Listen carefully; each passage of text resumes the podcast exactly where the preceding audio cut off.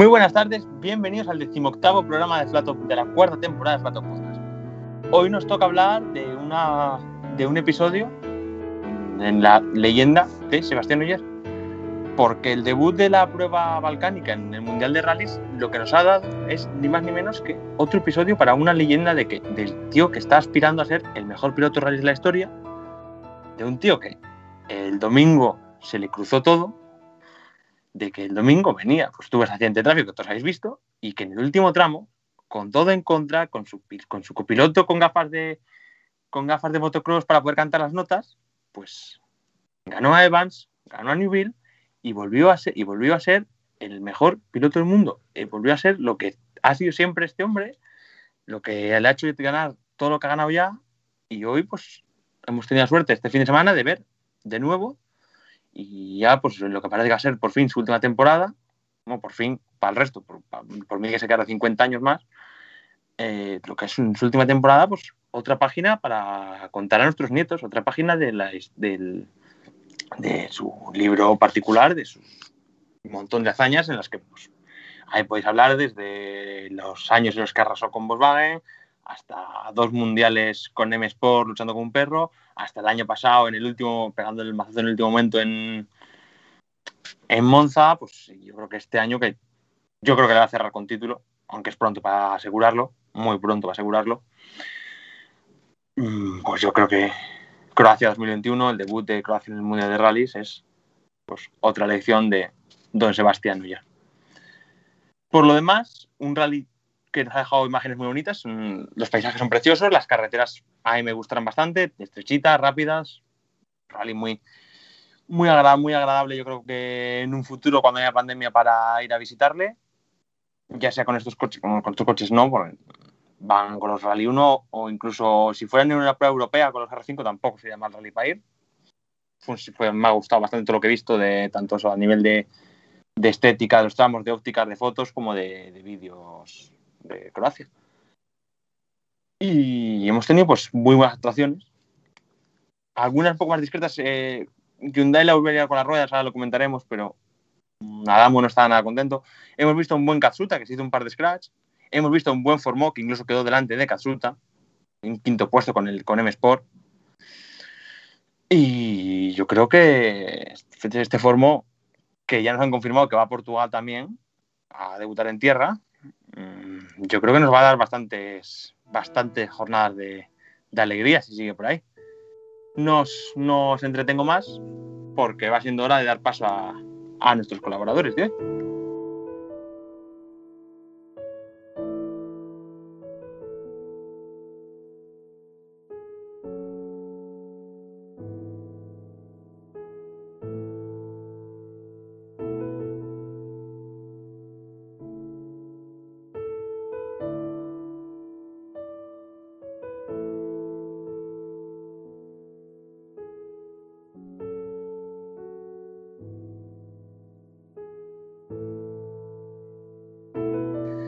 Iván Fernández, muy buenas tardes.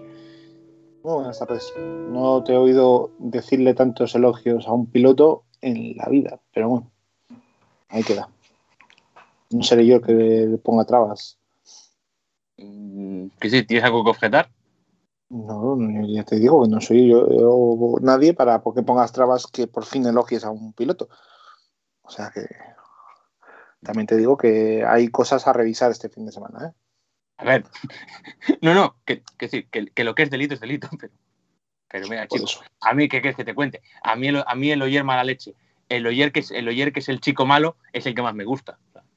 siento. Soy muriñista, tío, ¿qué quieres? Ahí, ahí, ahí se te nota, sí, sí. A mí, a que decir, a mí, si Oyer gana todos los rallies cometiendo un delito, mejor. esta, esta, esta, frase te la voy a recordar cuando, en otras ocasiones. Ahora no porque tenemos prisa, pero dale. el señor Reactivos, Nacho Rodríguez, buenas tardes. ¿Estamos ya nerviosos? ¿Qué tal? ¿Cómo, va la cosa? Muy buenas. Yo soy, yo soy otro, otro fiel seguidor de la, de la religión de Ogier. Pero lo que me gustaría pensé que, pensé que me ibas a decir de Mourinho. No, no, no, de ayer, no, te sumo, no, no, te sumo ahí, ¿eh? No, no te sumo al barco ni coño. Pero lo que sí que me, podría, me gustaría poner en valor es el, pedazo de rally de Croacia, bonito en las carreteras, en los exteriores. Nacho, Eh, si no, Nacho, si no, si, si no se gana el mundial, es tiene que, tiene que entrar en el europeo, ¿eh? Eh, sí, sí, la verdad es que se han sacado los coratas una prueba sensacional y que para mí ha puesto en valor una de las grandes, de los, de las grandes bazas que tiene que jugar el mundial de los, el mundial de rallies y los rallies en general. Es, son una estupendísima plataforma de turismo para cualquier sitio al que van. O sea, tremendo. Todos los que hemos visto el Rally de Croacia tenemos ganas de coger un billete de avión y irnos para allá. ¿O no? Yo más, yo más al rally que otra cosa, pero sí, mm, tampoco le diría que no una semana en Croacia, pero bueno. Realmente digo, es complicado que yo le diga que no a tocarme los huevos una semana, ¿eh? Vale. Bueno, eh, Jesús Muñoz, buenas tardes. Muy buenas. Eh, bueno, tengo que decir que yo también soy muy de Oyer, pero Alejandro, tío, la, no sé, un poco más si te pones de rodillas ya para, para, para hablar de Oyer, no sé. Son los, son los antibióticos. Son los antibióticos. Ah, No, yo creo que, bueno, eh, ya te digo, a mí me gusta muchísimo Oyer, es, para mí es un pilotazo y que me encanta verlo pilotar. Pero bueno, también como ha dicho Iván, eh, ha tenido cosas malas este fin de semana, habrá que hablarlo luego. Y Pero vamos a ver que la parte esa mala es lo que le da la, o sea, es que le da más gracia a la victoria, que es que, no ver, lo entendéis. Que gracias. es que la épica, bueno, la épica- la épica, las historias épicas también se forman así. Sí, bueno, vale, pero que, que si tú, eh, si un policía te da el alto y, y tú haces caso omiso, después te saltas un semáforo, eh, no sé. Yo Ya, pero es que la época- algo ya, pero malo es que la estás época- haciendo seguro. Vamos a ver, es que la época de Mourinho en el Real Madrid, una de las cosas más importantes que tiene es, es ese cartel, de, ese pancarta del Bernabéu de Mourinho, tu dedo nos señala el camino, cuando todos sabemos que ese dedo lo que hizo fue una cosa muy fea. Esta- que estas cosas, que es decir, ahora, ahora nos molesta porque, joder, que sí, que, es un- oye, que, que está mal lo que ha hecho Oyer. Todos sabemos que está mal. Pero en 10, 15 años, con el paso del tiempo, esto le, da, le va a dar épica a la victoria. Estos son de estas, de estas historias que, de estas historias que también se nutre el deporte. El deporte también, también o sea, el deporte estaba casi, yo creo, más nutrido que de antihéroes que de héroes. La, la Cuando- épica, la épica se la ha dado ayer eh, por cómo ganó el rally, pero el, Claro. el, tema de, el tema de la policía, el semáforo y tal, eso no le aporta nada de épica, Alejandro. Eso es un... Además de, que, además de que un barcelonista idolatre a un exentrenador del Madrid por lo que ocurre fuera del campo, no me. no Yo me- soy, yo soy, perdona, yo no, yo no soy el yo soy el Racing de Santander. Bueno, bueno, bueno, bueno. De los barcos. de A la cueva. Uy, uy, uy, Continúa, uy, por favor, anda. Continúa, presenta. Sí, no, me queda preguntar a Leandro desde Buenos Aires, que de, de- de Argentina, no desde Buenos Aires, la costumbre. Eh, Leandro, ¿cómo has visto el rally por allí? Muy buenas. De Comodoro Rivadavia, Alejandro. De cómo o sí, que la costumbre es la costumbre. Sí, sí, sí, sí. Y bueno, Algún día lo aprenderás. conoce, desde afuera lo que más se conoce es Buenos Aires. Es No, pero la costumbre además de oírlo siempre de Buenos Aires a Argentina, pero claro, es sí, la costumbre de. No me han entendido presentarte directamente por el país, pero que no me sale. Sí, sí, Eh, sí, por sí, cierto, claro. buenos, buenos madrugones estás pegado, porque en, en España ya eran Uf. prontito tramo. Sí, sí, ni hablar. Eh, además, rally de 300 kilómetros por primera vez de enero de 2020. No estaba acostumbrado, debo decirlo, pero bueno, ahí estuvimos poniendo La mayor de la resistencia física, mental y anímica para, para, para cubrir el evento. Eh, coincido un poco con lo que decían, la verdad que muy atractivo desde lo visual. Las onboard me parecieron exquisitas, eh, sobre todo los tramos del viernes y el Power Stage me encantó. Y yo digo, voy a, perdón que voy a ser un poco, eh, poco ortodoxo con las expresiones, pero qué cojones que había que tener para lidiar con los saltos y las compresiones que había en ciertos tramos del viernes, pero sobre todo en el Power Stage, compresiones donde saltabas y si no tenías el auto perfectamente alineado, ay, ay, ay. Bueno, Pregunta- hay un video por ahí dando vuelta de, de Gans que, que lo habrán visto, lo, eh, dio muchas vueltas en las redes sociales salvando el, el coche en una curva a la derecha, impresionante. Eso, Eh, en- eh, o sea, no me, es que deja de contar metros. Es horrible. O sea, es horrible. Y en, Bueno, asfalto, se pero más, es- y en asfalto se le nota más que en tierra, ¿eh? Bastante es más. justamente lo que le daba la, la- la epicidad a este tipo de eventos. Caminos súper angostos, a veces no cabía más de un auto, bordillos ahí pegados a un centímetro del camino, impresionante.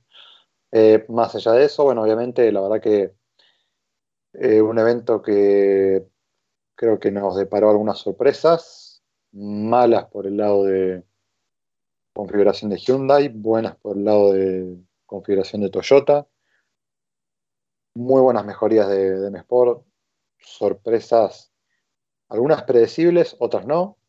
Predecible por ahí la, la de Formó, pero que sin duda creo que superó las expectativas de todos. Eh, sorpresa un poco más inesperada, pero que no me deja de alegrar. La de Takamoto Katsuta ganando dos tramos. Eh, y bueno, obviamente algunas manchas que han quedado por ahí, como bien lo venían citando ustedes. El tema del incidente de, tránsito. Eh, difícil, difícil hacer un juicio cuando, si bien hay varias cámaras que, que, pudieron graficar el hecho, la verdad es que se pueden sacar varias conjeturas y estaríamos entrando en algún punto en, un terreno un poco de, no de ignorancia, pero quizás de, errar en algún juicio. Pero sí me parece sumamente discutible lo, que sucedió. No fue nada feliz la, arremetida de ayer contra, contra la policía. Supuestamente, bueno, supuestamente no, he leído algunos artículos donde han aclarado que que hubo algunos malentendidos con el tema de... Había varios policías, si, se acordarán en la escena, había por lo menos unos tres o cuatro delante del auto. Uno, de hecho, estaba con Jarmoletti del lado de Ogier y aparentemente era ese uno que, estaba dando órdenes como para que acelere y los otros no, no, o no lo interpretaron, vaya a saber.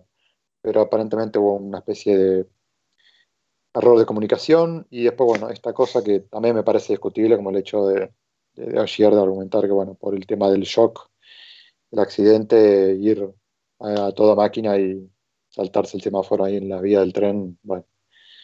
Eh, llamémoslo, shock por el accidente, llamémoslo que igual no llegaba al tramo, ¿eh? y no quería penalizar. Sí, pero bueno, en algún momento vamos a tener que poner algún límite porque no es como si esto no pasara nunca, pero cada vez es como que de a poquito se está buscando más el límite y eso la verdad que no es nada agradable porque como todos bien sabemos, todo lo que es enlace se rige por normas de tránsito, donde hay civiles, eh, donde hay personas caminando por la calle y no se pueden dejar pasar por alto con multas, este tipo de cosas. Pero antes de meternos con esto, lo que vamos a hacer es dejarle a Nacho que nos haga la crónica al rally y con ya con todas las cartas sobre la mesa hablamos del tema. Así que Nacho procede. Pues casi, casi, casi, Nacho, habéis contado ya todo lo que, está muy, Nacho está muy feliz además con la machada que acaba de hacer el Real Madrid Baloncesto. Bueno, bueno. Lo siento, pero mientras, mientras está hablando. Pequeño, pequeño, pequeño recordatorio de que no. Oye, pequeño recordatorio de que no estamos en directo, ¿eh? Hombre. No, no. Digo, la machada que ha hecho hace dos días el Real Madrid Baloncesto. Tremendo, sí, sí, machada, tremenda. Acaba de llevar mi mujer, además, aquí los dos viéndolo en silencio, como, venga, venga. O sea, que, que voy como un tiro, tío. Además, he visto Perdón, Nacho, dale. casi casi todas las cosas que habían pasado y, muchas de ellas que no tenía aquí que eran para hablar aparte. O sea que voy a intentar hacerlo rapidito. Eso sí, me he metido en florituras porque yo soy un tío de letras, ¿vale? Venga, empezamos. Para hacer la crónica del Rally de Croacia, tercera cita puntual para el Campeonato del Mundo. Casi hay que empezar por el final, como ya hemos hablado, ¿no? Toda la belleza de este deporte, los coches, los equipos, los pilotos más preparados, jugándoselo todo en los últimos metros de una prueba que constaba de tres días y 300 kilómetros contra el crono que casi nos habíamos olvidado ya de esto. Todo ello en las carreteras y parajes maravillosos y bajo la atenta mirada de público. Mm, público en los tramos de nuevo. Eh, oh, así hasta gustoso verlo. Todo esto es el Mundial de Rallys y todo ello se podía resumir en los últimos metros de la Power Stage de Croacia, que ha sido de lo mejorcito que he visto del motorsport en la última década. Esa es mi manera de ver. Podéis estar o no de acuerdo pero voy a redondear, ha sido la hostia. Para llegar a este momento hay que empezar casi por los antecedentes. Si tardaste más de cinco minutos en conectarte al rally de Croacia, ya te habías perdido el primer golpe de efecto. El líder de mundial al llegar a tierras balcánicas era Kalle Robampera, el cual no llegaba a final de la primera especial al salirse y no poder regresar al tramo. Primer actor que se queda fuera y por desgracia para él sin posibilidad de reengancharse ni optar a lo único que podía haber optado, que son los puntos del Power Stage. Tramos preciosos, tanto en trazado y como en las trampas que escondían, ¿no? Enormes saltos, eh, belleza en los paisajes y unas longitudes variables que iban desde los 6 kilómetros, los más cortitos, puro sprint, hasta los 23, que incluso se nos llegaban a hacer eh, incluso cortos, ¿no? Todo esto hacía que todos los tiempos fueran a la décima, incluso mucho más que los, que los eh, rallies de tierra, ¿no? Basta decir incluso que hubo dos tramos que tuvieron empate en el primer puesto, algo poco habitual desde que se cronometra a la décima. En esa primera especial de la que hablábamos, eh, parecía que se ponía todo de cara para los Hyundai, con Newville tomando el mando de las operaciones y que le haría terminar el día como, como sólido líder. Ya se vio desde el primer momento que salir delante sería fundamental por la cantidad de suciedad que se acumulaba en la cartera al paso de los participantes. Los líderes, los líderes eh, lo iban a pasar mal si, si tenían que salir muy atrás al día siguiente. Pero aún así los equipos sabían que cada segundo conseguido era prácticamente un mundo. Baste decir que Newville sacó una renta de 6,5 segundos sobre ayer en el primer tramo. Y aun ganando tres tramos el francés en la primera jornada, acabó a 7,7 segundos por detrás del belga. Y esa era la única oportunidad que se abría para aquellos que no podrían seguir el ritmo de los tres de arriba, salir delante y encontrarse la pista limpia. Especialmente Tanak acabó el cuarto el primer día, pero a una distancia ya casi insalvable con respecto al trío dominador, Newville, Ogier y Evans, por ese orden. El segundo día comenzó con la decisión de que cambiaría casi definitivamente el rumbo del rally. Mientras los pilotos de Toyota y M-Sport optaban con salir con cinco neumáticos duros, Hyundai, no sabemos si por Adam o por alguien más, optaba por tres blandos y dos duros. Una decisión que a posteriori se vio que era totalmente errónea y que, y que fue desacertado. Los pilotos de Hyundai ya se dieron cuenta en los primeros kilómetros. Había que ver a Newville cómo eh, estaba casi desesperado. Sabía que tenía que aguantar como pudiera el primer bucle del día para poder seguir optando a la victoria. Tanak ya dijo adiós definitivamente a meterse en la pomada y a partir de ahí pasó la cita croata, a mi manera de ver, de forma insulsa, casi irrelevante. Eh, lo cual empieza a ser un poco peligroso para los intereses de Hyundai. Dos estrellas emergieron en ese segundo día de rally. El primero, el debutante, Adrián Formo, que tras un buen ritmo en la primera jornada se destapó, gracias también a lo que hablábamos del orden de salida, en una agradable sorpresa. Mucho mejor de lo esperado para un debutante en su primer rally del Mundial con un World Rally Car. Terminó la primera etapa con muy buenas sensaciones, pero empezó la segunda con mejores aún. Un segundo lugar en el primer tramo y el pinchazo de Brin que iba por delante de él, Leupo hasta la quinta plaza de la general, que ya no solo no abandonaría hasta el final, sino que manejó con bastante suficiencia con respecto a los demás rivales. La otra sorpresa del rally, ya lo habías hablado antes, fue el japonés Katsuta, que marcó dos mejores tiempos en el rally. Hasta ahora solo había hecho un scratch en la Power Stage de Monza. La noticia no estaba como tal en los scratch, sino en, en ver como con solvencia y consistencia del japonés en toda la cita. Pero ojo, solo a partir de la segunda etapa. En la primera, cuando se encontraba la pista más sucia, más difícil, con más trampitas, lo pasaba, lo pasaba peor. Está claro que con asfalto limpio el Oriental va muy rápido a nivel de los mejores, pero con asfalto sucio eh, tuvo un par de errores. Aún así, dejó el viernes en novena posición y luego fue, brillante, fue brillantemente remontando hasta la sexta posición final, que por cierto es la misma que ha obtenido en los dos rallies anteriores, Monte Carlo y el Arctic. Del resto de, pilotos de primera categoría, bueno, Greensmith ha mejorado en lo que ha mejorado el Fiesta de M-Sport, eh, siendo batido por su compañero de equipo, pero a una distancia menor con el resto de rivales. Eh, habría que ver si es mejora del piloto o mejora del coche. Lubet se despidió de una buena nota tras otra salida de carretera que volvió a arruinar un buen trabajo hasta el momento. Eh, es algo que se está volviendo costumbre para el francés y que desgraciadamente le está pasando factura. Mejora en prestaciones, pero vuelve a terminar donde siempre, en la cuneta. Brin cambió el semblante el sábado por la mañana. Al error de la monta de los neumáticos de Hyundai se unió un pinchazo nada más empezar el tramo nuevo, el primero del día. Y esto lo dejó sin opciones de algo interesante. Y lo que es peor, transitando por Croacia de forma anodina, solo rota por el segundo puesto en la Power Stage, que es eh, lo mismo que consiguió en el Arctic. Se podrá argumentar ahora si era mejor prueba para sordo que para irlandés. Eh, bueno, el caso es que aportó más bien poco al equipo. Solo los cuatro puntos de la Power Stage y sus declaraciones, y por sus declaraciones es bastante consciente de ello. En estas llegamos al último tramo del rally, en el que los tres grandes protagonistas llegaban por este orden a la especial. Primero Evans, que había mejorado durante todo el fin de semana de escasas diferencias con respecto a los otros dos. pero que no se había puesto de líder hasta precisamente la penúltima especial. Segundo ayer, a 3,9. Como ya habéis adelantado, en unos dos días complicados, ¿no? Dentro y fuera del coche. Sobreviviendo a pinchazos, accidentes de tráfico, casi salidas de carreteras, la competencia, vamos, lo que es un día en la oficina del francés. Y tercero, Neuville, a 8 segundos, intentando por todos los medios recuperarse el tiempo que perdió en ese comienzo de la segunda etapa. Allí palmó 27,3 segundos con respecto a ayer y 18,6 con respecto a Evans, en simplemente cuatro tramos. Esos cuatro tramos verdaderamente marcaron el devenir de toda la prueba. La Power es definitiva. Neuville arruinó todas sus, sus, pocas posibilidades de victoria al fallar en un cruce a derechas lleno de gravilla que trajo de cabeza a todos los que pasaron anteriormente por allí. Con ese error no solo perdía posibilidades de luchar por la victoria, sino que se le complicaban los puntos de la Power Stage y de alcanzar el segundo puesto. Solo paraban cuatro segundos, cuatro con un segundos de ayer, y eso sí que estaba a su alcance. Al final, tercero la general y tercero la Power Stage. 18 puntos en total le mantienen segundo en la general del Mundial. Oyer se puso en modo martillo, subiéndose por las paredes, aprovechando hasta el último milímetro de asfalto y a veces más, jugándose el todo por el todo, llegando primero al final del tramo, habiendo dado todo. Ahora ya solo tocaba esperar a Evans. El último en salir era el líder en ese momento, Evans, que venía con cronos adversos, pero aún así le daban el triunfo.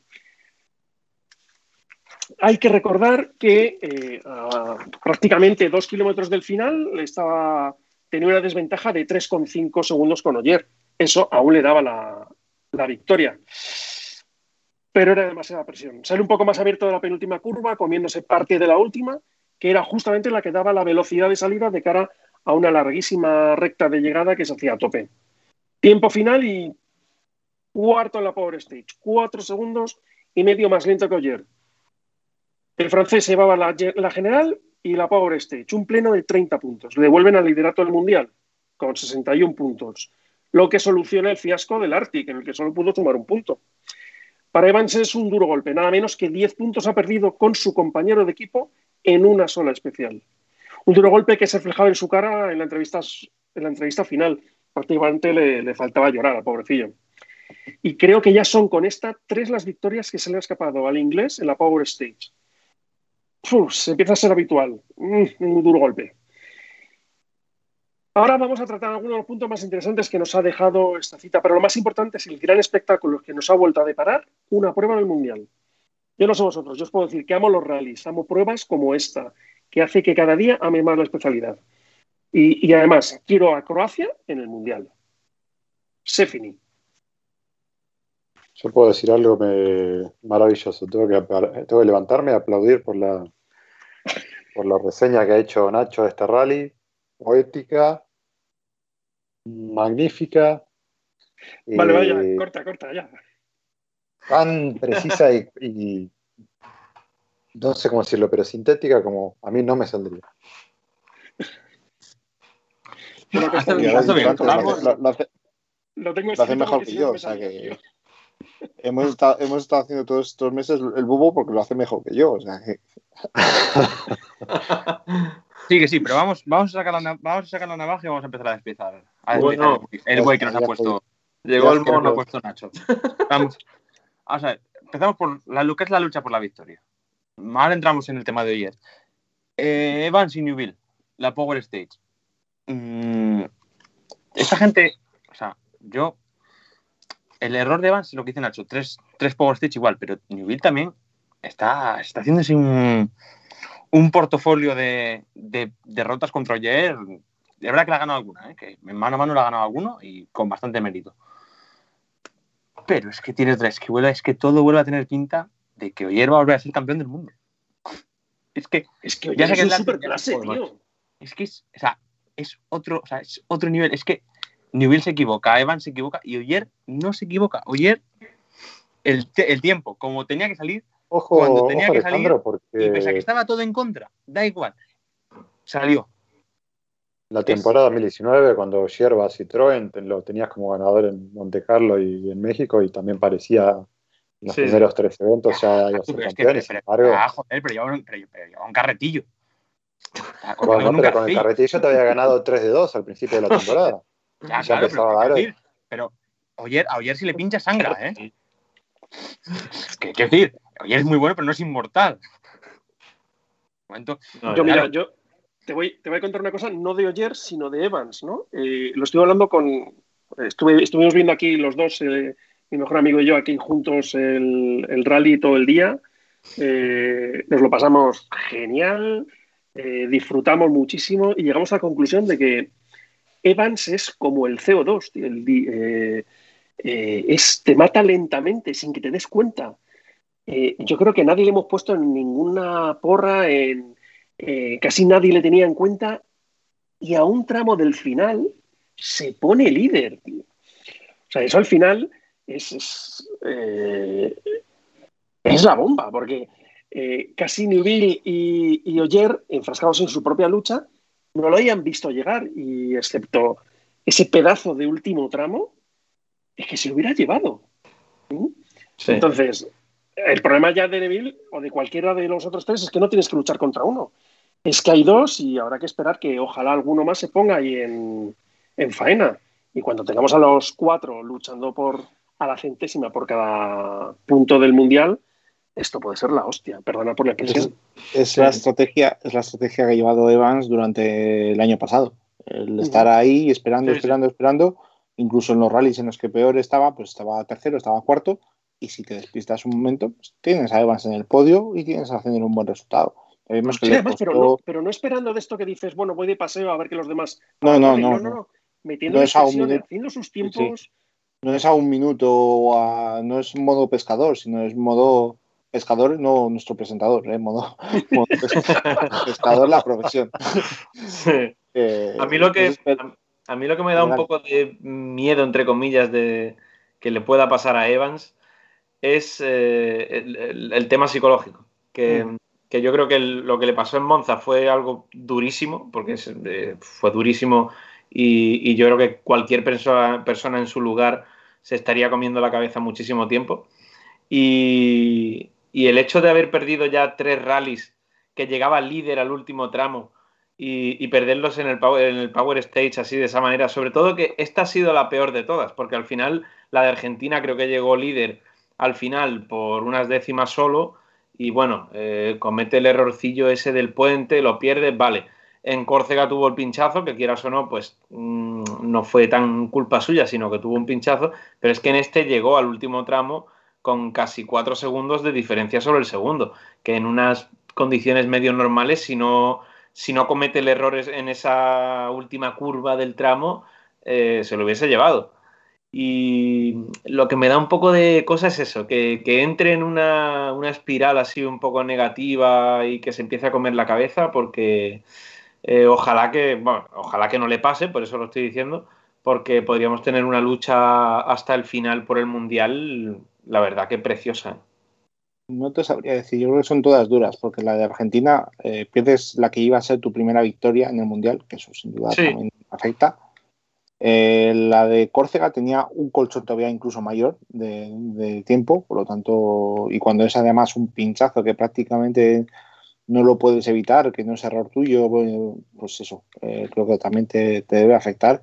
Y está lo que dices, es un rally ganado tú a tú contra, contra Oyer y Neville, que, en el que te podía haber dado un espaldarazo en, materia de, lo anímico. Entonces estoy contigo, espero que no le afecte, pero bueno, será extraño. lo que queda claro es que parece que hay, hay algo entre estos tres pilotos que nos están regalando unos finales apretadísimos, porque ese, ese 0,6 por el que o 0,7 por el que le ganó eh, Newville a Evans el Rally de Argentina ya fue de por sí espectacular. Ha habido duelos entre Oyer y Newville que se han decantado en favor de, del propio Oyer, que han sido por apenas 2,2 segundos, como el Rally de Monte Carlo de 2019, creo recordar. Después tenemos Cerdeña en 2018, en el que ganó Newville a Oyer por, por siete décimas. Y ahora tenemos una victoria de Oyer a Evans también otra vez por seis décimas. Entonces, tenemos cuatro duelos entre estos tres pilotos eh, en el top 10 de las victorias más apretadas de la historia del, Mundial de Rallys. desde luego nos están regalando unos domingos espectaculares. La verdad que sí. Y me da, me da mucha rabia que, leía el otro día gente por Twitter diciendo que, el nivel del, Mundial ya no es lo que era en cuanto a pilotos y tal. Y me da mucha rabia leer cosas así porque, porque yo no pienso así. Yo creo que, el nivel de hoy en día es brutal. Pero bueno. Twitter, sale demasiado barato. Ya, ya. es que claro, las redes. Twitter, es una Twitter es una posibilidad de que los tontos tengan ventanas en la calle y se les vea. No pasa nada, da igual, tampoco tienes que hacer caso. Eh, no, no, escupas muy alto, por si acaso llueve. cuida,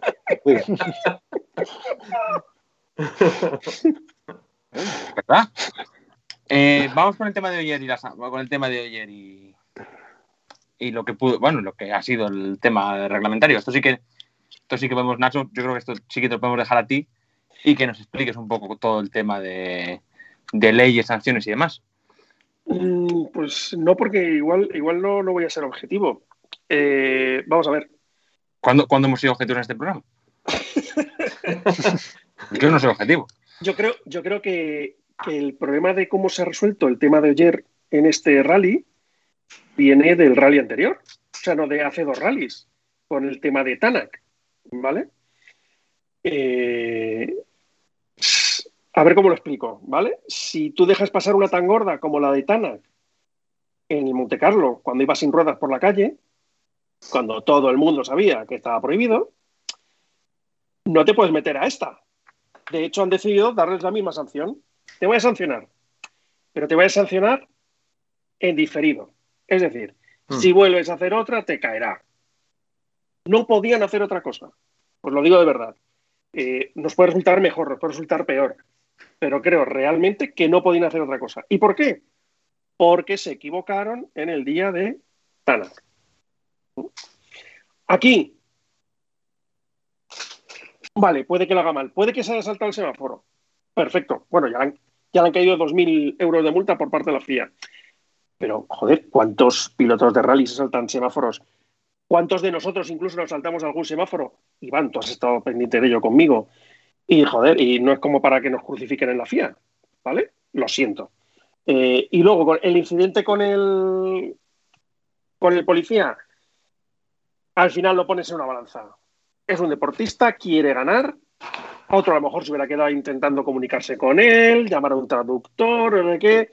Oyer sabía que si no salía de ahí en ese momento, luego no iba a poder apelar a nada. Luego no le iban a quitar los segundos, los minutos de retraso estaba perdiendo el rally. ¿Es bonita la imagen? No, ni mucho menos. ¿Hizo lo que tuvo que hacer? Sí. No sé si os lo he resumido de la manera que vosotros queríais, pero. No, es que además, además que estoy, de acuerdo, quiero decir. Entonces, no, es que, no, es que sea la manera en la que nosotros quisiéramos, que lo has, dado tu punto de vista. Yo, por ejemplo, no opino, no opino lo mismo. Yo estoy de acuerdo con eso. Yo, creo que si. En este caso no voy a, no voy a entrar a valorar eh, la sanción, porque si han estimado eso tanto la policía como los, comisarios, pues bueno, será justa. Yo, como no tengo todos los datos, pues tampoco puedo puedo hacer decir que mi verdad es, la, real o la verdad absoluta. en ningún caso lo haría porque cada uno tenemos distintas formas de verlo. Desde luego, si en el peor de los casos eh, todo eh, lo que hizo ayer, tanto el saltarse el semáforo como la culpa del accidente, que no, lo sé porque no he visto todas las imágenes, no sé si ha sido culpa de él eh, o demás, como el... Sí, claramente sí, ya te lo digo. vale, pues como el marcharse del lugar del atestado y el semáforo en rojo, creo que todo ello sumado eh, debería, si todo es negativo y todo es culpa de Oyer y el tema de marcharse, creo que sobre todo es el, marcharse del lugar del atestado, creo que es lo más grave, incluso diría, porque puedes tener un accidente, puedes saltarte un semáforo, como has dicho Nacho. Creo que todo ello debería haber implicado una sanción más grave. No sé si así eso hubiera supuesto una retirada de carné y por tanto la descalificación del rally, pero me parece que se queda corta. Y más sabiendo que es un personaje público, que al final también esto va a dar la vuelta al mundo, etcétera, etcétera. Creo que hay ciertos agravantes.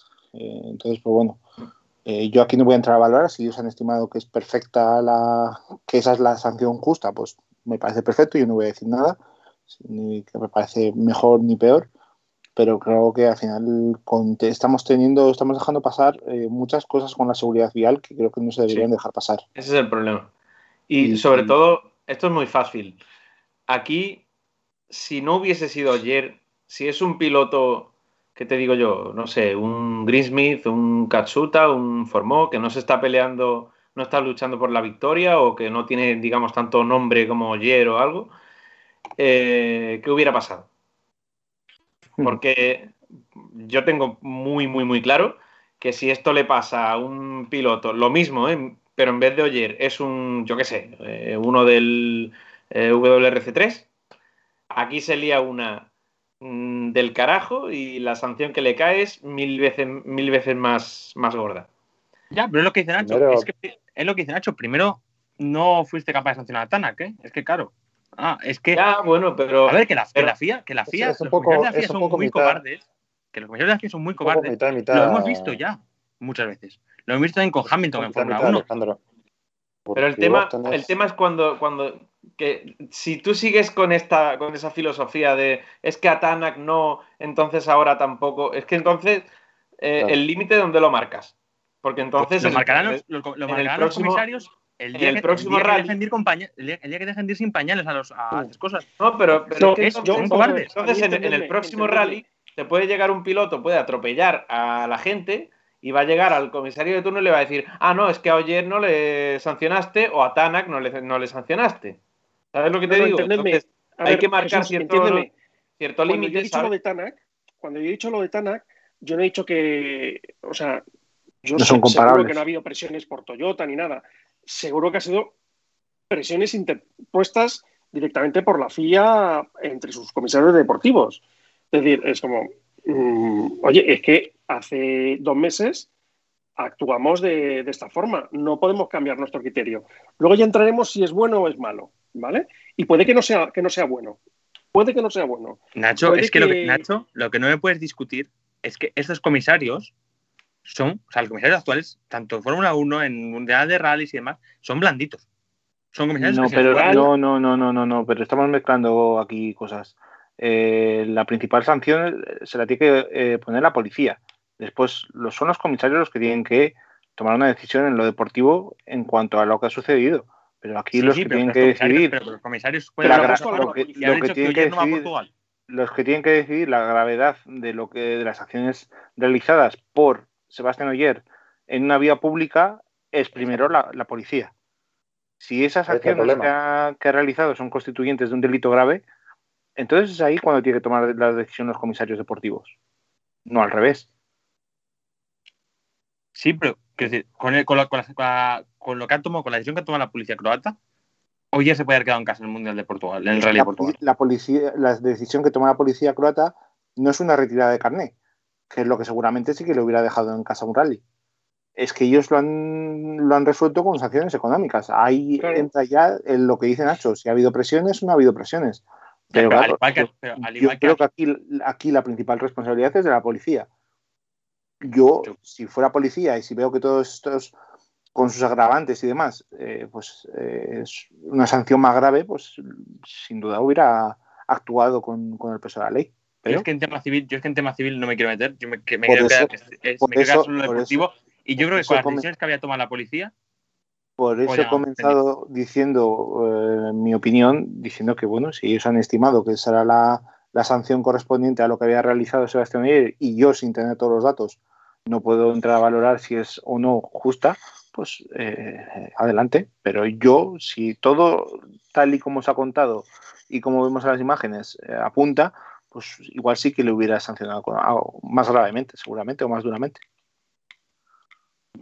Porque que estamos, que empezando a entrar a jugar con fuego ya en el terreno de la seguridad vial y creo que un choque, un saltarse un semáforo y el irte de un, de un lugar del, del atestado, creo que son tres cosas graves que a más de uno Sí. de nosotros nos, nos llevaría a una pérdida de seguramente de puntos o de nuestros permisos de conducción, dependiendo del país. Así, así para relajar un poquitito el, el momento, he visto hoy un, alguien lo ha colgado a alguna cuenta de rallies, un accidente grabado por una cámara eh, de, de calle, un accidente en una calle de Zagreb hoy de un coche que se llevaba tres o cuatro coches de, que estaban aparcados, que era espeluznante. o sea, que, o sea, Eh, que- o sea, que deben conducir, sea, que, o sea, que en Croacia El tráfico en el- Zagreb tiene que ser la bomba, ¿eh? Bueno, ahí, ahí para graficar un poco, que creo que Iván dijo no lo vio, eh, no, no comentamos algo.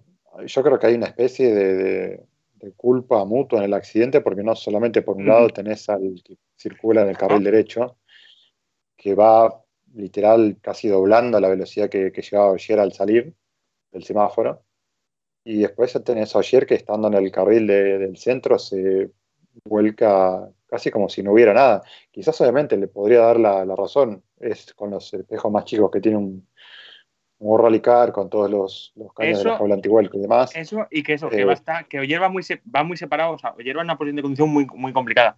Pero sí, que, además, que además la dirección que, o sea, el radio de dirección que te permite hacer un World Rally Car te permite dar un, un giro como un auto de calle no podría. O sea, es muy repentino como Ogier se vuelca, pero, porque la dirección del coche te lo permite. El tema es que, bueno, vos vas circulando por normas de tránsito, no por normas de carrera. Eh, entonces ahí tenés un vuelco muy repentino hacia la acera, más la otra persona que venía a una velocidad brutalmente descontrolada. Eh, y bueno, después termina lo que termina pasando. Eh, después, por supuesto, obviamente está esta situación que es muy difícil de analizar. A mí me resulta sumamente compleja el tema de, la arremetida contra el policía. Yo creo que nadie en su sano juicio, ni siquiera una persona, por más presionada o apurada que esté por, intentar buscar una victoria o lo que sea, eh, estaría tan fuera de sí como para eh, intentar ir por encima de, una autoridad. Eh, desde ese punto de vista yo lo descarto, en esta situación subjetivo, pero bajo mi punto de vista, lo, descarto totalmente. ¿Qué pasa? En la escena del accidente nosotros no tenemos una visión clara de hacia dónde está mirando ayer. En el auto se ve todo el sol pegando al parabrisas, no se alcanza a ver exactamente tampoco qué, señas le da el navegante. Eh, tampoco se, uno puede escuchar exactamente si el policía de Yarmoletti, en que estaban ahí cerca de la puerta de, de ayer, se le estaban diciendo, ok, adelante, y si los otros que estaban claramente más lejos, que eran un grupo de, dos o tres policías que estaban en el extremo delantero derecho del auto, no podrían haberlo escuchado. O sea, hay múltiples variables como para... Pero yo quisiera creer que ha habido una especie de, malentendido como para que eso ocurra, pero no por eso quiero justificarlo. Por el contrario, me parece peligroso y que, como bien dijeron ustedes, puede derivar en cualquier tipo de, de sanción, ¿no?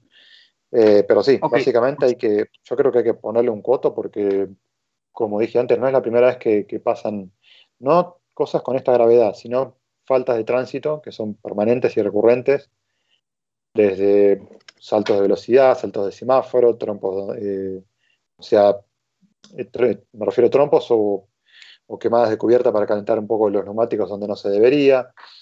o sea, todas cuestiones que van un poco en contra de lo que son las normas de tránsito en, un enlace normal. Acá estamos yendo un poco más lejos eh, para un evento que no deja de estar fiscalizado por la FIA, que es el ente número uno, que el que más trabaje, el que más se empeña en todo lo que son eh, campañas de tránsito, en el FIA Road Action Safety y todas estas cosas. Eh, de hecho, hoy los ponían en, creo que era el el ex director comercial de, de Foro Europa, eh, Gerard lo ponía un poco sarcásticamente en Twitter que ponía las, nueve reglas de oro de la FIA, y una de esas obviamente era eh, el tema de prestar atención, creo que era, no sé si a los semáforos o a la norma de tránsito, ahora no me lo acuerdo. Era una de las tres normas que, decía que ayer seguramente se estaba saltando. Bueno, eh, no es una imagen buena para el campeonato, ni para la FIA, ni para, eh, para nadie. Para nadie. Hay mucho... En cambio, en cambio, es una imagen, es una imagen muy buena si quieres promocionar el Need for Speed nuevo. Ahí hay un filón. Alejandro tiene que romper con todo. Ay, ay, ay. Bueno. Eh, no sé, la verdad me cuesta decir, porque en parte también quiero entender lo que dijo Nacho, que también me parece lógico. Hay tiempos en todo esto, hay tiempos medidos, hay presión. También quiero dar un poco la derecha a, la adrenalina, al rush que, tienen los pilotos, al shock que, pasan por este tipo de situaciones. No todos estamos hechos para ver este tipo de, de accidente de tránsito. Una cosa es que tengas vos un accidente solo corriendo, otra cosa es un accidente de tránsito donde ya involucras otra responsabilidad. Entonces, es complejo. Hoy a mí no se me ocurre cuál podría ser la, la sanción. Sí, lo que creo que un poco también lo, lo, dijo Nacho es, si empezamos mal con lo de Tanak, esto obviamente no iba a terminar bien tampoco. O sea, ya tenemos una normativa desde hace dos años, poco más, que claramente no se puede circular sin las cuatro ruedas eh, en los enlaces ni, en ningún tramo eh, si no están enteras. Se dejó pasar esto y se lo compensó con una multa económica, con todo lo que eso conlleva para el control de un auto eh, en un tramo enlace. Me podrán decir, ok, sí, pero vamos despacio, vamos con cuidado. Sí, ok, pero no tenés las cuatro ruedas en condiciones. Eh, te gusta o no te gusta, estás rompiendo las reglas y estás rompiendo las normas de tránsito. Eh, y acá lo que pasó fue peor todavía, porque es un accidente directo, ya concreto. Entonces, es difícil. Yo creo que hay que hacer algo y que no todo se tiene que resolver por, por la vía económica. Porque esto esto hoy pasó en un evento deportivo, pero todos los días, como dijo Nacho, pasa en la calle. Y cuando pasan este tipo de cosas y las consecuencias son graves, las heridas no vuelven y las vidas no vuelven, como para compensarlas con multas económicas. Vale, eh, vamos eh, ya con este, el tema este que cierra Nacho un poco también comentándose lo que la pregunta que no ha podido responder, que se la había hecho yo, de que si los comisarios cada día son más blanditos. Y ya después nos vamos con tema Formo. Así que Nacho, ciérrame esto con una última opinión y ya pues vamos con, otras cosas. No es que sean blanditos o sean duritos, al final lo que creas es precedentes y... Pero, este, pero está siendo pero que sí, cada vez, cada vez se sanciona de una manera muy blanda. Alejandro, acordate el tema del parabrisas de Chris Mick el año pasado, en 2019, que parecía algo insignificante y sin embargo le cayó todo el peso de la sanción. Está bien, ok, estas son cosas deportivas, pero. Llevas por un lado una campaña para, la circulación de la FIA Safety y por otro lado estás permitiendo estas cosas. Mm, no, eh, la política y el deporte en la FIA van por sitios diferentes y en eso tienen que poner un poco de coto, pero por lo demás, pues yo creo que es, más o menos el camino que se había marcado, por desgracia. Mm. Vale, pues vamos con Formó. Iván, ¿qué te pareció el debut mundialista de este, de este hombre? Muy, muy, muy, positivo. Muy positivo. Aquí no, desde luego no se me caen los anillos por valorar las buenas actuaciones de pilotos en los que no todavía no tenía puestas todas mis toda mi confianza, por así decirlo, y desde luego la actuación que realizó Formó eh, acompañada, eso sí, obviamente, de la evolución de motor que ha metido el M-Sport en el Ford Fiesta, que desde luego parece que da por lo menos algo de resultado. Creo que, que, ha dado muy buenas muestras. Está claro que es un piloto al que se le da muy bien el asfalto, pero claro, hay que, hay que, hay que conseguir mantenerlo con el tiempo, pero desde luego el, el debut ha sido espectacular y, muy sorprendido con, con, las actuaciones, con los tiempos, con que no tuviera tampoco excesivos sustos. Y como decía Nacho, eh, es algo que se tenía que esperar de, de Pierre-Louis Louvet que todavía no lo estamos logrando, logrando ver en su caso, que no está terminando rallies, que le está empezando a poder la presión, que seguramente no le ayudó nada el ver que Oliver lo hacía también de primeras, que tampoco le va a ayudar seguramente el ver a que Adrián Forma lo está haciendo bien de primeras. Entonces, pues bueno, eh, muy bien Adrián y desde luego un, un, muy buen paso adelante que seguramente le haya le haya valido el estar en Portugal o por lo menos el que se haya reafirmado su presencia en Portugal porque, porque hacer un rally así sin, sin, errores, estando en la lucha por el top 5 y terminando entre los cinco primeros y superando a tu compañero de equipo, que por mucho que haya cambiado de copiloto, pues sí que está, está más adaptado, por así decirlo, al coche, pues eh, rally de chapó. Sí, y si seguimos hilando temas, eh, el propio bateó a Katsuta, con en teoría ya mejor coche incluso Katsuta. Y es verdad que tuvo el problema Katsuta que luego hizo de scratch, pero joder, el propio formó ya de primeras llegar y no solo batir a Grismith, que yo, hasta yo sabía que lo iba a hacer porque al final es que Grismith, o sea, las limitaciones son, son demasiado grandes para que no le bata a la gente, eh, pero joder, batir a Katsuta así de primeras, que parece que está evolucionando bien, que no sé qué, qué me puedes contar de, de Takamoto, que siempre has tenido tú mucha más confianza que yo en él. Hombre, la, la, palabra patear siempre me ha sonado muy fuerte, o sea que no la voy a utilizar obviamente. Le superó, sí, le superó ¿Qué palabra he este, utilizado? Patear. No, he utilizado batir. Ah, yo te he oído patear. No, no, eh, batió. Batió, batió, no pateó, no batió. Vale, vale. Pues entonces me quedo más tranquilo. Digo, joder, digo, eh, no, no, no. Te me ha entendido mal esta vez, ¿no? Esta vez no quieres tan, tan, Te digo mal, ¿no? sí, sí. Igual son los, son los medicamentos que te dan más dulzura. Eh, para mí es importante que Takamoto empiece a, tener rallies libres de errores, que yo creo que es lo que le falta más o menos en, esa progresión, porque ya vemos que la rapidez la tiene, está siendo muy rápido en asfalto, en rallies además en los que no, son, no es complicado hacer scratch, ¿eh? porque en Monza no era complicado hacer un scratch y aquí tampoco está siendo fácil eh, hacer un scratch en este tipo de carreteras y tengo muchas ganas de verlo en Japón, porque Japón es el único piloto, es el único piloto que ha competido con un Rally Car y, y si se puede celebrar el rally, pues será interesante ver los tiempos de, de Takamoto. No quiero obviamente decir que vaya a ganar o que vaya a terminar en el podio, No. pero desde luego sí que puede ser llegar a ser competitivo. A mí, Eh, Takamoto el debe de siempre, ¿eh? El mismo debe que tiene Loubet, que es que se le ven, Bueno, es que se le ven. Pero Takamoto por lo menos no pega, Lobet está pegando y claro, ahí está, ahí está un aprendizaje que tiene que hacer Lobet y lo tiene que hacer ya, tiene que acabar rallies. Y Takamoto creo que lo está haciendo bien. Eh, que haya terminado, formó por delante aquí de Takamoto, tampoco sacaría yo muchas conclusiones. Pero Vale. creo que, que los dos están siendo positivos. Vamos a ir cerrando temas de lo que es la primera un categoría. comentario muy cortito de, de Katsuta.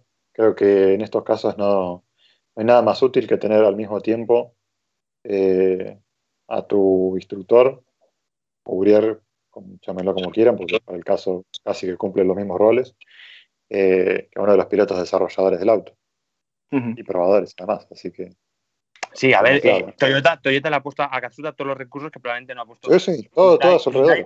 Nada, no, no estamos descubriendo nada nuevo. oficial. estamos descubriendo nada nuevo, pero bueno, eh, hace la diferencia. Son pilotos, como ya lo dijimos muchas veces, que se trabajan, no nacen. Mm, Al final, Sí. al final lo, que, lo que sí que está, se está empezando a ver es que de esa clase baja, ¿vale?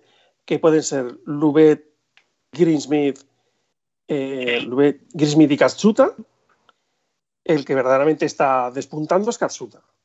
Sí. Incluso Que si en esa clase dos baja nuevos- a si en esa clase baja metes a Formo, No, espera, Pero que no dos puedes nuevos meter que a han Formo, llegado, no puedes meter a Formo llegado- después de un rally, Alejandro.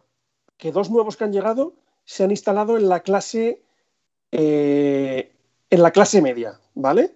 Donde se quedan los descolgados de, de los primeros y tal, como ha sido Oliver Solver y, y Formó, que se están pegando pues con Brin, eh, bueno, con los que están ahí en ese, en, los que se quedan descolgados de la lucha por la, por la victoria, ¿vale? Y luego están los de arriba, que eh, a veces decide Cale Roampera y Tanak unirse, a veces no, pero, pero bueno, lo importante de Katsuta es que él se está distanciando, está empezando a marcar distancias, ya no solo en resultados, sino en, en gestión de campeonato y gestión de carreras eh, con sus dos más ri- directos rivales. ¿Mm? A- actualmente tú eres un jefe de equipo y si tienes que fichar a uno, de esos tres, ¿a quién te llevabas? Atacamos. Ataca, ¿no? Pues, pues esto- entonces está claro. Y Ah, sobre vale, todo, vale, sobre todo lo, lo importante para mí de, de Takamoto es que vale que a lo mejor le falta un poco de consistencia y tal, pero de vez en cuando por lo menos tiene esos destellos de, de que te marca un scratch, que lo hizo en Monza, que aquí eh, marcó dos. Y, quieras o no, vale, a lo mejor eso, le falta un poquito de constancia y tal, pero, pero por lo menos se nota que la velocidad, eh, si sigue trabajando, la tiene. O la, o la puede llegar a tener para, para si mejora en el aspecto de la consistencia, pues a lo mejor estar un poco más arriba en el futuro, ¿no? Pero es algo que todavía, por ejemplo, no le, no le hemos visto a, a un Lubet o a un Grismin, ¿no? Que, que- no dejan esos destellos que sí tiene Takamoto, ¿no? Y sin embargo, pues mm, sí que, sí que chocan bastante y, y bueno, eh, ya te digo, yo, como bien ha dicho Nacho, yo creo que si, si yo fuera un director de equipo ahora mismo, de los tres, me quedo con el japonés seguro. Tiene para mí una, una, una madurez un poco más desarrollada que los demás, al menos en lo que respecta eh, al momento de decir, ok, terminamos un tramo, tenemos que recapitular, asimilar qué fue lo bueno, qué fue lo malo, dónde me equivoqué, dónde acerté. Parece que en ese sentido él está un paso por delante del resto, a pesar de que son todos pilotos jóvenes. Eh, obviamente la, la inconsistencia es eh, una, una clave de los tres, pero me parece que después él es un poco más maduro en ese sentido, porque después eh, Luet estaría ahí término medio y después ya Griezmann es, digamos, el nivel inferior. Ya es una persona que la ves mucho más vulnerable, más frustrada, más ofuscada. Smith, eh, Smith en, este, en este rally ha demostrado que sus, o sea, tiene, no, no es que tenga carencias, tiene océanos. No, no, no, no, no coincido. Me parece que en este rally estuvo mejor. Eh, de hecho, él estuvo comentando, además de que obviamente que no es un detalle menor, que, que le sumó Chris Patterson, estuvo comentando varias veces que tuvo que trabajar todo el rally con un sistema de notas nuevo que, que introdujo, que es mucho más sencillo de lo que él estaba usando antes, que es algo que yo tuve la oportunidad de, charlarlo con el, con el copiloto de Marquito Bulacia el mes pasado, cuando él fue a hacer de, de, de Uriar de Philip Mares en el, en el rally del Choco, y me comentaba esto justamente, el peligro de generar notas que estén, eh, hojas de ruta, perdón, que estén sobrecargadas de información, que te termina realmente llevando hacia un punto de, de, paranoia. Eh, te sentís inseguro con vos mismo, inseguro con lo que puede hacer el auto, inseguro con los peligros que, te vas a encontrar, porque a cada centímetro estás anotando algo, estás agregando una nota y son cantidades brutales de información que te están pasando por, por el intercomunicador. O sea, es algo que llega a un punto que si no tenés, si no sos un talento superdotado como ayer, no lo podés manejar. Entonces es lo que claramente esto lo, ha dejado entrever eh, que es un poco lo que le ha pasado. Tenido que trabajar en un sistema más sencillo, permita ser más preciso desde el principio del rally, eh, con menos información, y a la vez, como él lo comentó también después, eh, creo que fue al final de la segunda etapa, tratando de mantener la concentración, que es algo que a él le cuesta mucho.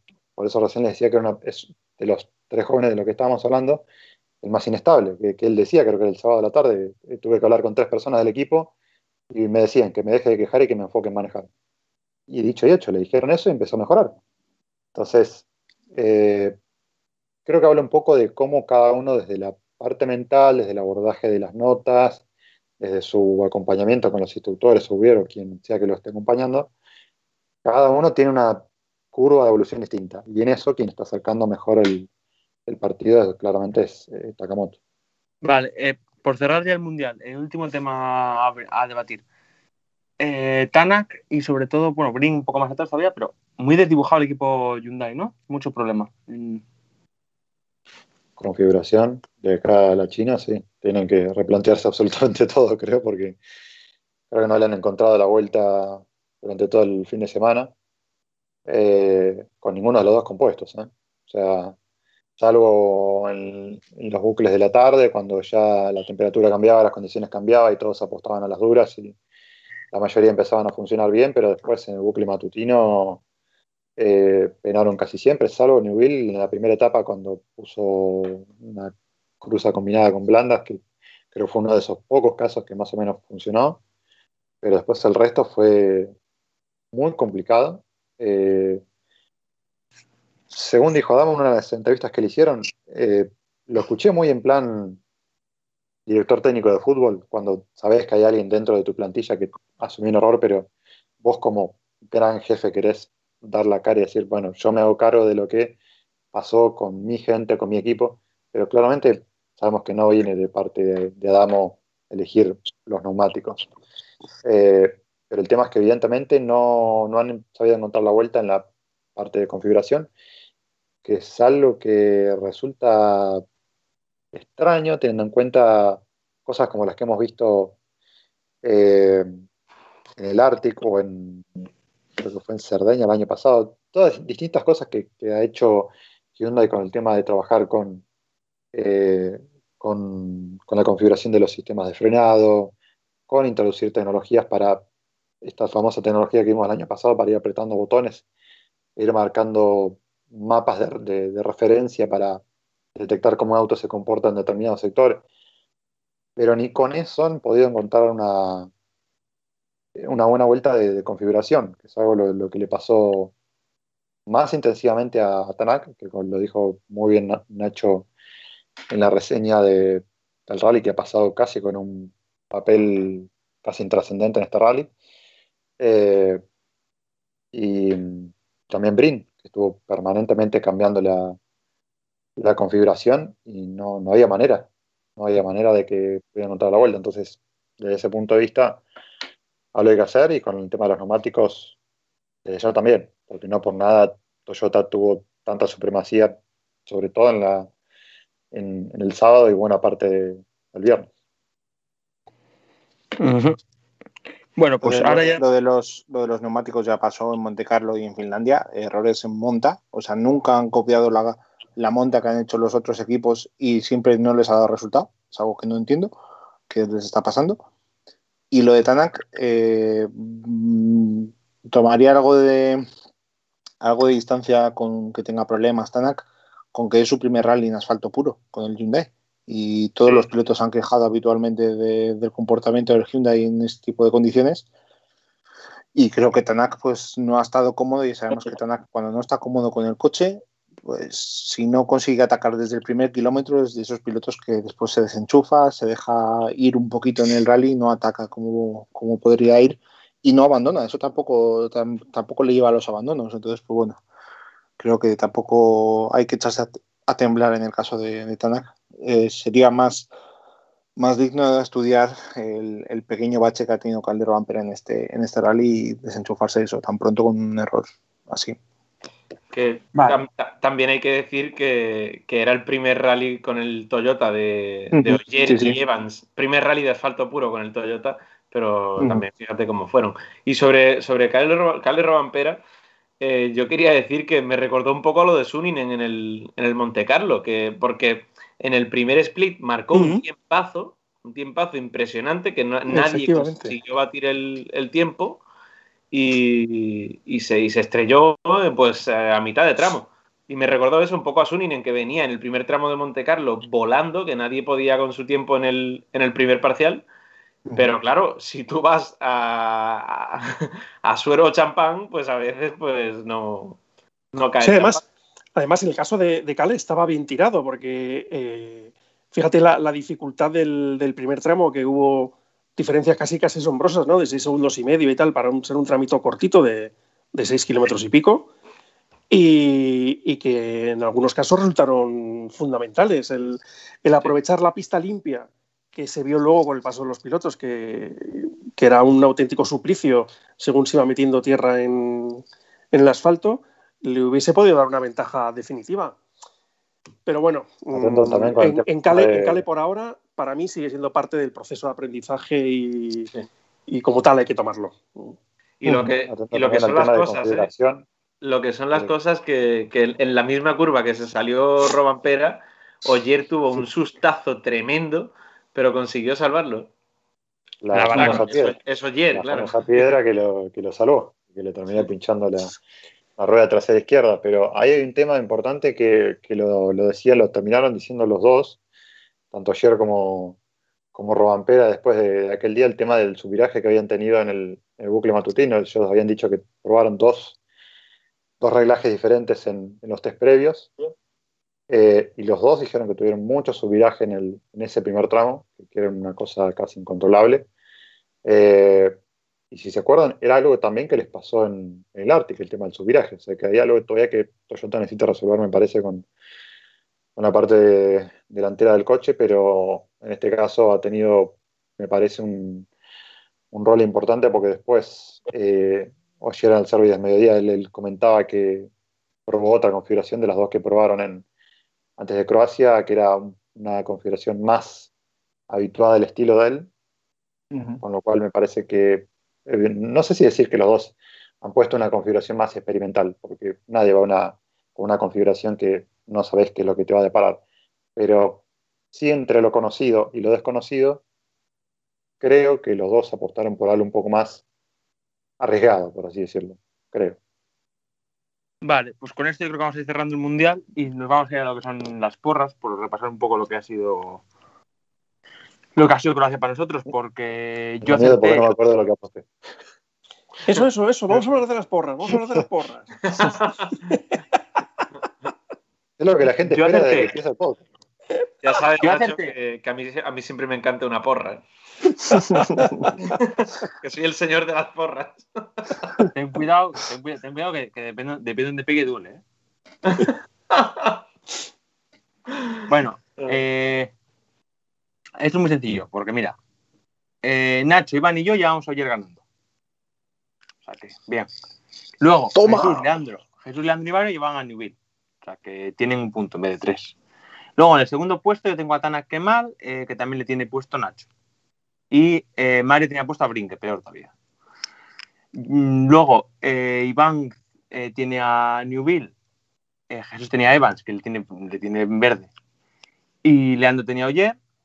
Y luego ya en el tercer puesto todos tenemos eh, amarillo, porque por ejemplo yo tengo a Evans, Iván tiene Evans, Jesús tiene Oyer, eh, Leandro tiene Evans y Mario tiene Oyer. Lo que pasa es que eh, Nacho tiene a Newville, o sea que le tiene bien. Luego en World Rally Car 2 solo, acer- solo acertó Jesús, que tiene Osberg.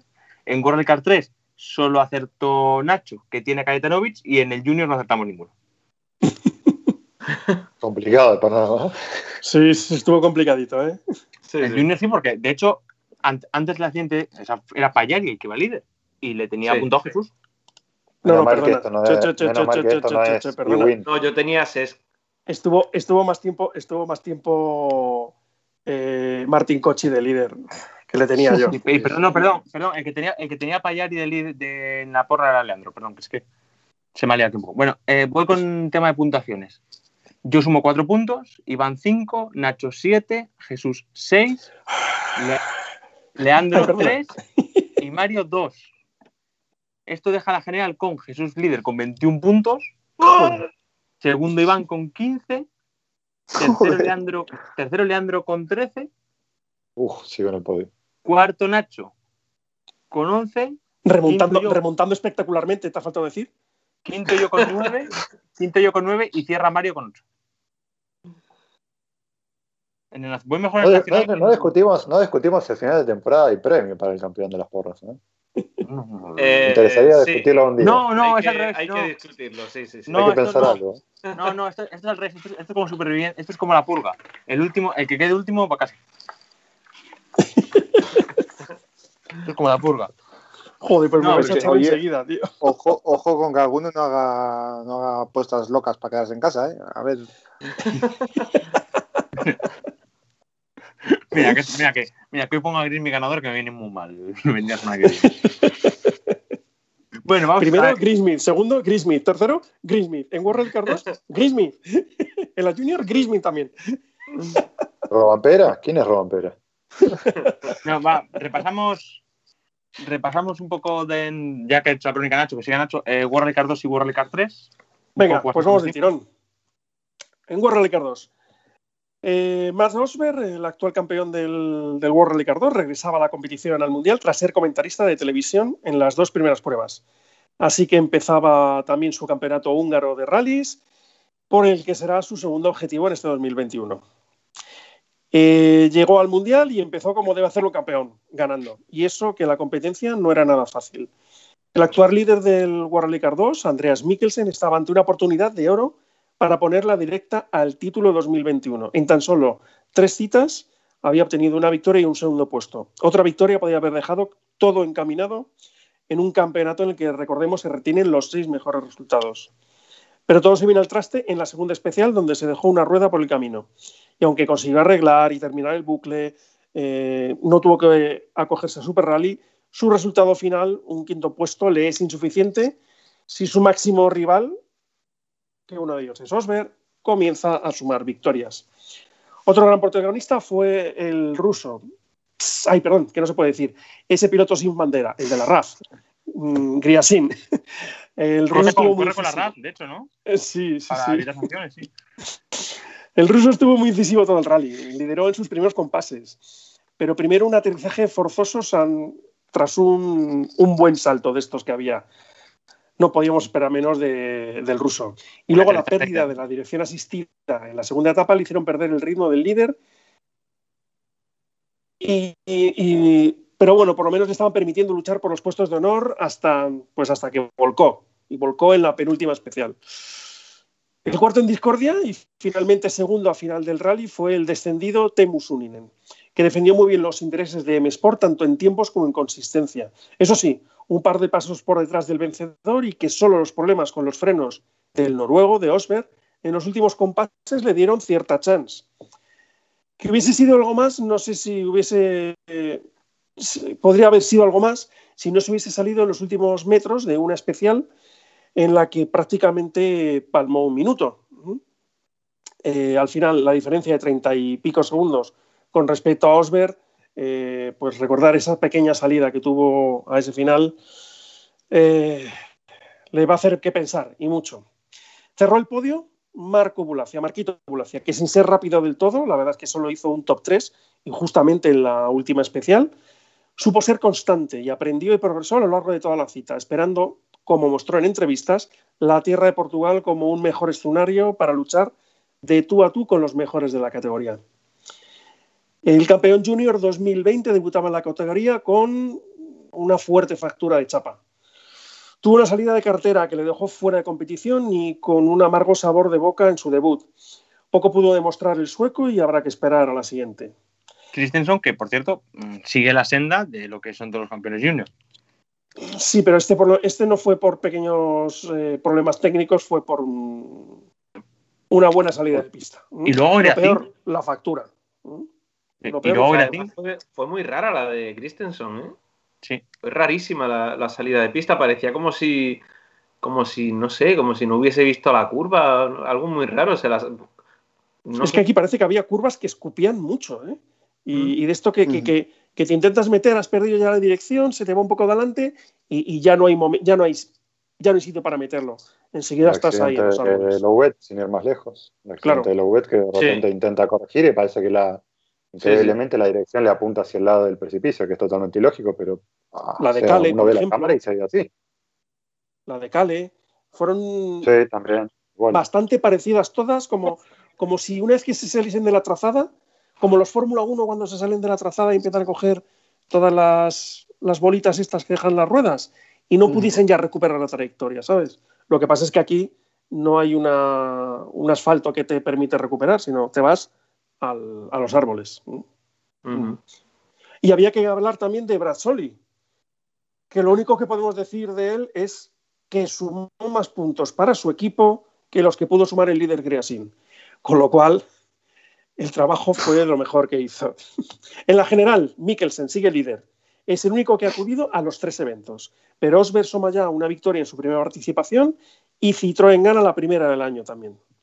Por su parte, Bulacia se coloca segundo en la general gracias a su regularidad y esperando su momento que llegará con la Tierra. Finalmente, el World Rally Car 3. Una, una pequeña apunte antes de cerrar el 2. Sí, sí, adelante. Griacín se estrella por no ser paciente otra vez, ¿eh? Porque no tenía más resultado. Para haber aguantado. No, yo- creo que a Griacín le, le pasó mucha factura el, el hecho de, de estar peleando por la victoria del rally y tener el pinchazo. Porque él se vio que tenía serias opciones de, de ganar el rally, porque era muy rápido, y, y de repente tuvo un, tuvo un pinchazo que le apartó ya de la pelea, y, y en ese momento yo creo que ya la cabeza le hizo el, el clic que le hace a veces, y ya fue cuando... Sí, no, no, no. Empezó, Eh, empezó a Ese sonar, ese hombre bajo el pelo, ese hombre empezó- bajo el pelo tiene hormigonera. empezó a sonar música rusa y esto Ah, clic, no, Tuvo, clic. tuvo- tuvo una declaración, me acuerdo, creo que fue el domingo antes de, antes de ese accidente, que decía que si el auto tenía un problema, es un problema del auto, no es mío, una cosa así, no sé qué fue, que con Sí, un desentendimiento que tuvo con el equipo, ya estaba totalmente... Sí. Pues al, final, al Jesús. final el auto tuvo, tuvo el No. problema que, que, que, que dado- que al revés no, que al revés no funciona. O sea, tiene, Pero sin embargo, sin embargo bastante piloto, interesante. ¿eh? El, el World Rally Car 2 cada vez está más interesante. La verdad Sí. es que las luchas son a mí A muy mí no me deja, me deja de sorprender más allá de la inconsistencia que tenga Griacín, la, la velocidad y el poderío que le sacan al, al polo todavía, siendo que te viene eh, Citroën y te mete todo un paquete actualizado en Monte Carlo, ahora también, Skoda todo un auto renovado y el polo está ahí, Pero que pobre. Pero que el problema de Griacín es que Griacín es muy, muy, muy rápido. El problema es que, pues eso, que tiene una hormigonera por cabeza. Que tiene una Y hormigonera y cuando la hormigonera, y cuando la bueno, hormigonera pero digo, volca, el auto, pues, más allá del piloto, el auto digo, sigue estando Sí, sí, sí. a muy buen nivel a pesar de que ya no, no va a tener más desarrollo y que no los tiene. Sí. Como demostró eh, Lapi yo en el Arctic. Yo estaba Sí, pensando sí, sí. lo mismo cuando, cuando estaba viendo a Griacín y también a, a Nasser en, en Lorca, ¿no? Que se están peleando ahí los polos con- contra, contra todo lo que hay. sin, sin desarrollo ni nada y siguen estando ahí. ¿eh? Y estaría muy bien que dejáramos de llamarlo World Rally Car 2 y World Rally Car 3 y lo llamáramos, lo llamáramos como es su nombre, World Rally Champions 2 y World Rally Champions 3. Venga, Yo Nacho, soy, dale, el- dale. yo soy el- yo Nacho, soy el dale team, con- Iván. Nacho, dale con World Rally Car 3. Venga, pues vamos a hablar del World Championship 3, ¿no? Eh, primer triunfo Gracias. del año. ¿eh? Gracias, gracias. Nada, nada. No, sí, me tengo que, me tengo que poner a ello. tío.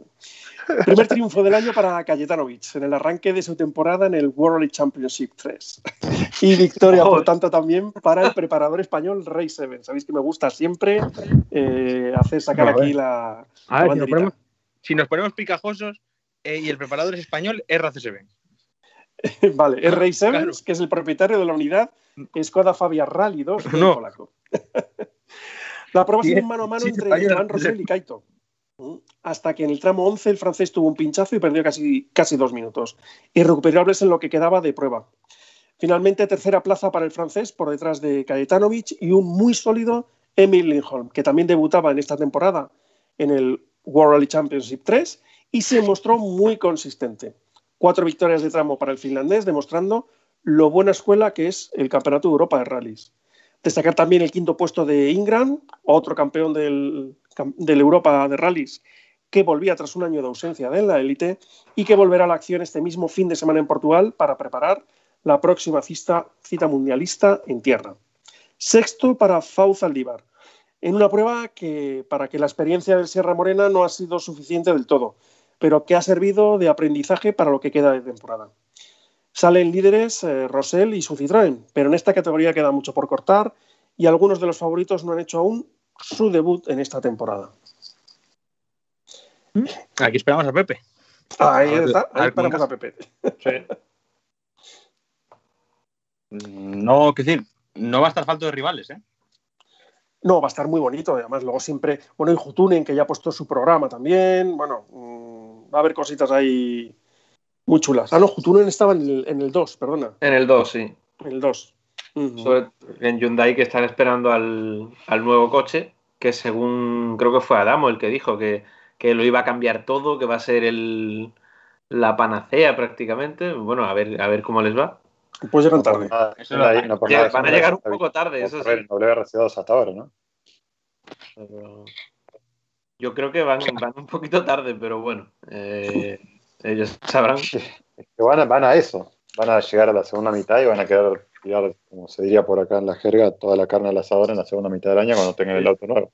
Sí, la verdad, la verdad es que eh, con media temporada les puede valer para, Hombre, para ya. cogerse el título del, del 3, porque se retienen cinco pruebas, o sea, se retienen cinco resultados de seis pruebas. Todavía quedan pruebas suficientes como para, para hacerlo bien. Eh, algo más de. Va, Junior. eh, Nacho, ya Y cerra luego el Junior. Pues mira, en Junior, victoria inglés Armstrong, entre los Junior, el piloto oficial del Dirt Game y que es piloto también de Sim Racing, compaginándolo con las carreteras de asfalto. No era ni mucho menos el favorito, excepto creo que para, para Iván. Pero los errores de los demás, como la salida de Payari, Badiou o Kochi y su pinchazo, te llevan a una primera posición y la aguantas bajo presión de algunos de los más importantes como Sex. Con lo cual Iván- no hay que Iván poner subió. ningún pero. Un, ¿Mm? un detalle. Iván se subió a mi carro de SESC, ¿eh? O sea que. Bueno, Ah, sí. Vamos a decirlo, Sí. vamos a decir lo mismo. Tú tienes, tú tienes muchos carros y muchos barcos y te subes y te bajas según te, te venga el día. Eh, Bueno, yo, dije- recuerdo que yo- Iván, si no ver, lo puso en la porra, sí que dijo, Claro. hay, que, hay que seguir a Armstrong, este chico va muy bien, que además nos dijo lo de que estaba en los Sim Racing, que era el desarrollador del Dirt Game, y mira, todo lo que nos contó Iván ha salido aquí. ¿Mm? Gracias, Nacho, te quiero. Nada. El dominador de la prueba por velocidad fue Sami Pagliari, con nada menos que nueve mejores tiempos. Hay que recordar que aquí eh, suman, eh, aparte de la clasificación general, un punto por cada, cada scratch que se, con- que se consigue. Y esto le hizo sumar más puntos por ello que por su posición final. Una salida de cartera arruinó su resultado, pero de aquí sale con un buen baje de puntos y para nada está descartado. Martin Kochi tomó el relevo del finlandés hasta el tramo 13, en el que tuvo un pinchazo y se alejó de la cabeza, que en ese momento ya tomaría Armstrong y que no dejaría hasta final del rally. El inglés se lleva victoria y liderato mientras le persiguen Sex y Payari. La próxima cita, Portugal, en tierra, a la vuelta de la, espina, de la esquina, como el resto de categorías. Y con esto he terminado mis resúmenes. Sí, y yo creo que si no quieren comentar nada a nadie, el programa también. Bueno, yo simplemente que lo pasamos un poco por alto, pero con respecto a los sudamericanos, eh, han competido en WRC2 y WRC3, eh, muy sólido, la verdad, Marquito Bulacia, para lo que es eh, una superficie poco conocida para él. Eh, estuvo preparando en San Remo, como lo comentamos la semana pasada. Y la verdad que muy buena performance de viernes a domingo. Muy buena progresión en cuanto a diferencia de, tiempos y promedios de, segundo por kilómetro, sobre todo la mayor diferencia del, viernes al sábado fue muy visible. Eh, ni hablar el domingo, sobre todo con el tercer puesto que dijo Nacho en el, Power Stage. Eh, lastimosamente, bueno, tuvo un problema con la válvula Popov, de, que controla la presión del turbo. Y bueno, tenía que estar permanentemente regulando el tema de las revoluciones del motor para no generar desbarajustes con la potencia del turbo, que no haya mayores pérdidas de potencia, que digamos es un poco lo que, suele pasar cuando tenés este problema de, esta famosa valvulita. A pesar de que la han cambiado en el servicio del viernes, tuvieron dos veces el mismo problema. Eh, pero bueno, la verdad que muy, sólido, muy buen trabajo. Eh, no he podido hablar con, con el binomio como para constatar si efectivamente ha estado nuevamente Nils Solans de, de Urier como en Monte Carlo, pero sí ha hecho un, muy buen elogio Marquito el domingo del, trabajo que ha hecho su equipo de tierra. Supongo que habrá estado Nil eh, en Croacia. Eh, así que bueno, la verdad que un muy buen resultado para, para Marquito, ya está tercero en el campeonato, una diferencia considerable de puntos respecto de, Mikkelsen, pero que para lo que es su progresión en asfalto, que no es una superficie familiar, me parece más que prometedor para lo que es un rendimiento que obviamente tiene que ir paso a paso. Como paso a paso también es la progresión que tiene que ir haciendo eh, Aldívar, que claramente está un par de pasos por detrás de, Marquito. Eh, la verdad es que le costó un poco más agarrar el ritmo. Eh, tanto la diferencia de tiempos como los promedios de segundo por kilómetro estuvieron bastante más lejos de, lo que marcó Marquito, obviamente con ya una categoría donde no se cuenta con, con que eso ya marca una diferencia importante, pero eh, sí, sí tuve la oportunidad, Fau, de, hacer algunos rallies de, asfalto, sobre todo en el Junior, no puros, pero sí de, bueno, creo que Corsia sí llegó a hacerlo, eh, pero bueno, claramente creo que está todavía Croacia entre sus primeros rallies de asfalto con un auto de tracción integral, así que bueno, obviamente ellos apostaron con, con Carlos del Barrio a terminar, a sumar kilómetros de experiencia, no tener errores, y bueno, obviamente eso se, después se traduce en los los tiempos que eh, para para el resultadista obviamente no, no, no, le, no le resultaron muy promisorios, pero bueno, para lo que es la progresión del piloto obviamente es muy importante. Había empezado un poquito retrasado en la general, eh, había caído al undécimo puesto, pero después, bueno, obviamente hubo muchos, muchos accidentes, lo habrán visto el fin de semana, muchísimos, eh, muchísimas salidas del camino, entre esas la de Hirokirai, Neubauer, eh, creo que de Checo también, algunos que abandonaron por, fallas de motor, y bueno, tantas incidencias le hicieron ganar bastantes posiciones a Fausto Aldívar, que bueno, terminó sexto y sumó al menos los puntos de sus primeros puntos en el WRC3. Eh, así que bueno, a ver cómo, a seguir los dos. Marquito creo que ya sigue ahora en Portugal. No recuerdo el caso de Fau. No me extrañaría que sea también, que siga también en, en Portugal, pero bueno, vamos a ver cómo, cómo evoluciona.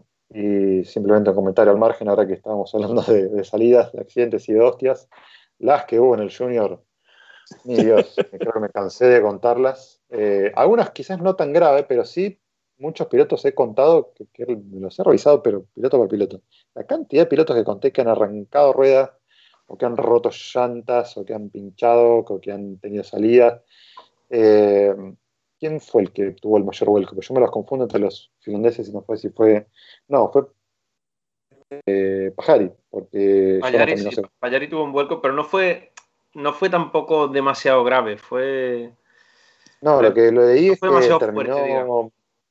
bastante roto y que estuvieron ahí nomás del límite en el tiempo del service en el día, que estuvieron a punto de, poner una penalización que se salvaron por, por nada. Eh, y bueno, tuvieron la suerte de, de, que realmente el auto salía muy bien y que el piloto salía enchufado como para seguir ganando tramos después, como, como bien lo dijo Nacho, la verdad que eso sorpresivo, muy bueno. Lástima por lo que le pasó porque hubiera sido un candidato a la, a la victoria, como también lo hubiera sido Martin Cosi, que más allá de, del tiempo que ha estado lejos de la categoría, la verdad que la, experiencia que, tuvo creo que ayudó. Eh, no me lo esperaba honestamente que liderara durante tanto tiempo, pero bueno, chapó por el, por el esloveno. Eh, y bueno, sí me sorprendió realmente lo de, lo de Armstrong. También me saco el sombrero con, con el no irlandés, muy bueno, la verdad que supiendo aprovechar los retrasos de, de, de Cos y de, y de Payari ya desde el principio y la verdad que manteniendo muy buena pelea con, con Martin Cés cuando los demás eh, abandonaron. Y después, bueno, un poquito también hay un poco 50 y 50, tanto Virbes como, como Badiou, que han tenido unos tiempos, no sé si así promisores, pero sí interesantes. De hecho, Badiou había ganado el primer tramo. Pero después, bueno, la verdad que obviamente fueron un poco más irregulares, tuvieron algunos incidentes también golpeando piedras, rompiendo ruedas y demás. Fueron los dos que más abandonaron y que más, eh, más retrasados terminaron. Y quizás del que menos hablamos es de, de William Creighton, creo que, creo que fue el que más mm, consistente fue, o el que menos errores tuvo. Terminó quinto y nada mal.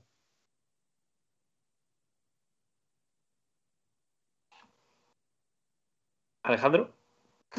Bueno, eh, no, que no, es que juega corto así de repente y no me digo, ¿eh? No, vale, eh, ¿algo más, chicos? ¿O ya ahora sí que cerramos? Uh, yo creo que nada más. nada más. Pues oye, yo creo que los que llevamos aquí, Leandro no, porque ha venido al sol al, al, Mundial, pero los que llevamos aquí, yo creo que va siendo hora de, de irnos todos a sí. Bueno, cerramos con lo de que hemos visto hoy al Forfiesta ah, bueno, sí, noticias. Claro. Configuración Rally 1, que los equipos han tenido que devolver los kits a Compact Dynamics porque supuestamente ha habido algún problema en alguna de las baterías.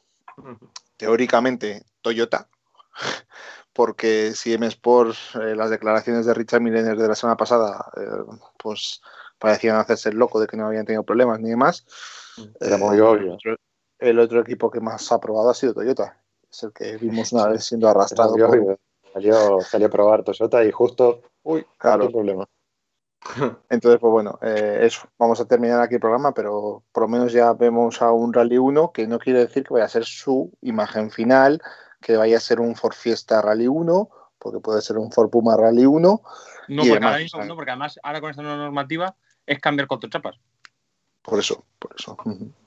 De hecho, es que, cortito, es que pero, con, lo, con, lo, que es mal con, con lo que es mal con los negocios, lo mismo tienes un fiesta y un puma. Sí, sí. Eh, muy cortito para terminar con esto. Eh, sorprendido ya de ver cosas interesantes.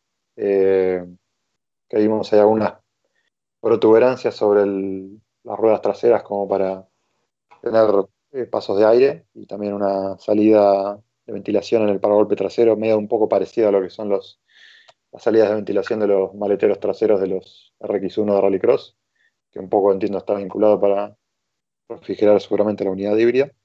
Interesante eso y después, bueno, obviamente el, parte de la cañería nueva del, de la nueva célula de seguridad ya se empieza a ver un poco por las ventanas. Eh, y me pareció, si no me falla la vista, que lo noté más largo entre ejes al, al auto más estirado, como más similar al Fiesta 5 puertas que al cuatro eh, que al 3 puertas. Y ya por otro lado, hay que decir también que, la FIA ha vuelto a reafirmar por enésima vez la llegada de, los Rally 1 híbridos al, Mundial para el año que viene, porque yo ya no sé, de verdad que no sé cuántas veces ha salido la FIA diciendo que, no se retrasan, ya no me acuerdo, la verdad. ¿Cómo era eso de eh, afirmación non petita acusación manifiesta sí. o algo así? Era, ¿no? Sí, sí, sí. Que sí, que mucho afirmaron, pero que no hay batería. pero es que ya te digo. Para afirmarlo en 80 y más.